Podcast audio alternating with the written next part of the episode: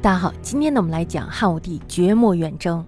上一章呢我们讲的是屈辱史，他们在巨大的压力下和金呀等等来维系这个和平。但是呢这一章我们要讲的就是汉大败匈奴，冷战式的和平到盖世英雄武帝时呢，这时候就掀起了巨变。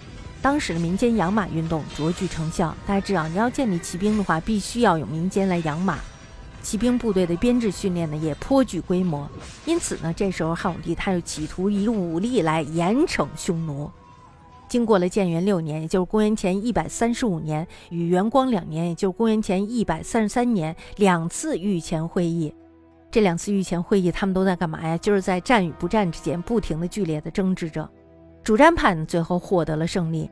主战派如果能获得胜利的话，那么这时候我们就知道汉武帝他肯定是这样想的，他也是想要战争的。于是呢，就有了元光二年王辉所建议的马邑诱敌的实施。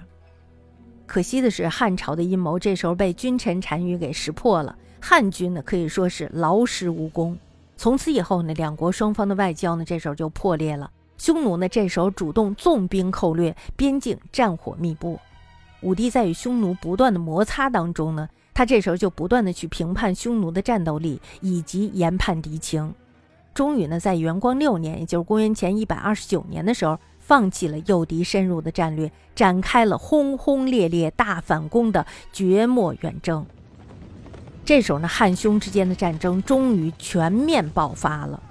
战幕初起的时候呢，汉军的攻势是非常不利的，因为匈奴的领土呢，它其实是分为左、中、右三部统治，单于直辖的是中部主攻，左部也就是东部的左贤王，他负责的是牵制助攻，还有就是右部西部的右贤王这边的人呢，他负责的是人力物资补给。大家想一下，这个战线呢就长了，长达四五千里，而且呢，匈奴的骑兵非常的机灵迅捷，踪迹飘忽不定。汉军呢，这时候就发现，不管他们再怎么能征善战，他们也不能知道君臣单于，从而达到一个速战速决的目的。所以呢，这时候汉军就改变了战略。那么在每次出征的时候呢，多以一个或者是数个庞大的军团一起深入沙漠，采取的是什么呀？采取的是大迂回的方式来作战。一方面呢，监攻或者是佯攻，而另以骑兵主力迅速移动来捕捉匈奴主力，加以歼灭。一个大兵团呢，包括了好几个独立的作战单位，比如说左翼、右翼、前锋、后拒等等。这些兵团呢，都分别由善战的将军来统帅。但是呢，整个兵团的最高统帅一定是外戚来担任。此后呢，从元光六年到元首四年，也就是公元前一百一十九年，汉廷一共九次出塞进击，而且呢，还获得了胜利。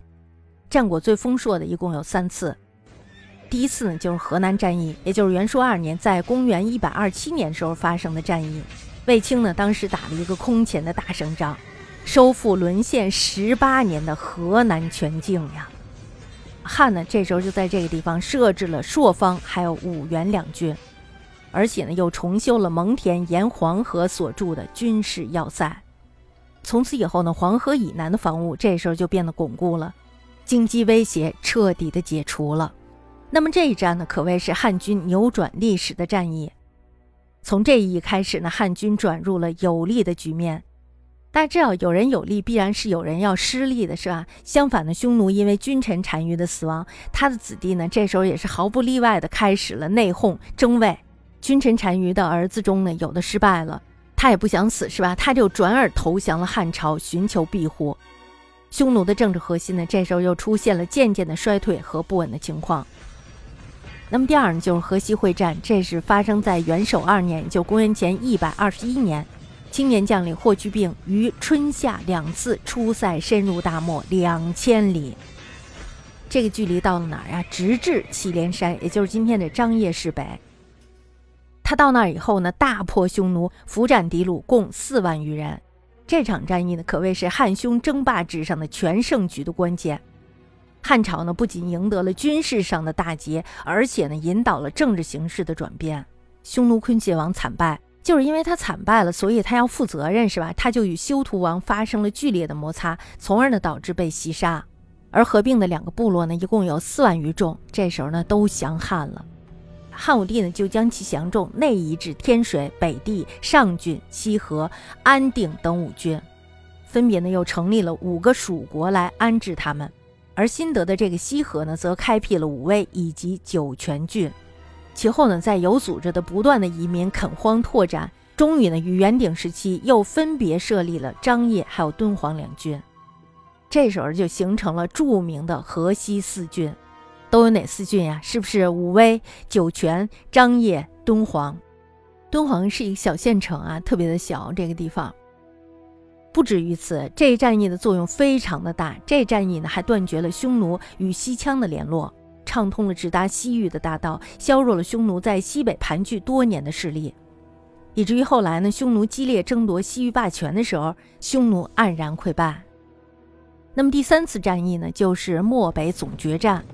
元首四年，也就是公元前一百一十九年的时候，魏霍各领五万骑，编组为五个兵团，规模是非常大的，出兵呢也是最远的。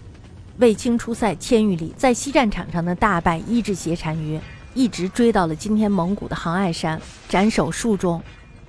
霍去病呢出塞两千余里，贯穿大漠，在东战场上与左贤王激战，必俘七万人。